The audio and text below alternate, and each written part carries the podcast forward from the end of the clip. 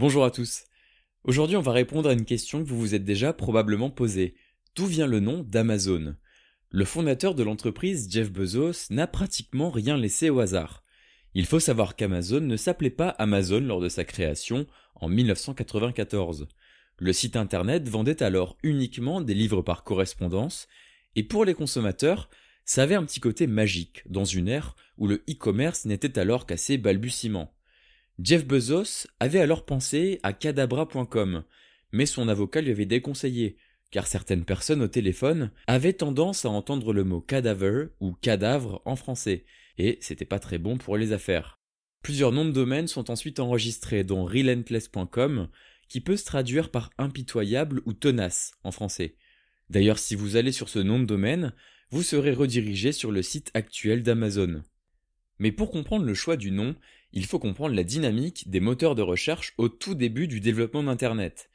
Ils affichaient les résultats par ordre alphabétique et choisir un nom de marque qui commençait par un A, c'était avoir la certitude d'être référencé sur les toutes premières pages et attirer, vous l'aurez compris, un maximum de monde. Jeff Bezos a donc feuilleté les pages d'un dictionnaire dans son bureau et a regardé tous les noms qui commençaient par un A, qui sonnaient bien, et qui pourraient convenir à sa boutique en ligne.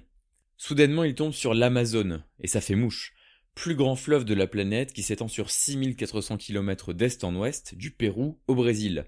L'occasion est rêvée de prendre un nom plein de symbolique pour ce qu'elle est devenir le plus grand magasin en ligne de la planète.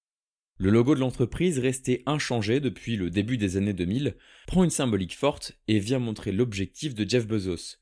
Je présume que vous avez l'image en tête, juste en dessous du nom, un sourire de couleur orange se dresse entre les lettres A et Z, ce sourire dessine un chemin qui veut montrer à la fois l'étendue du catalogue du géant américain, vous pourrez trouver tout ce que vous souhaitez. Le sourire veut également montrer son objectif numéro 1, la satisfaction complète du client, de A à Z.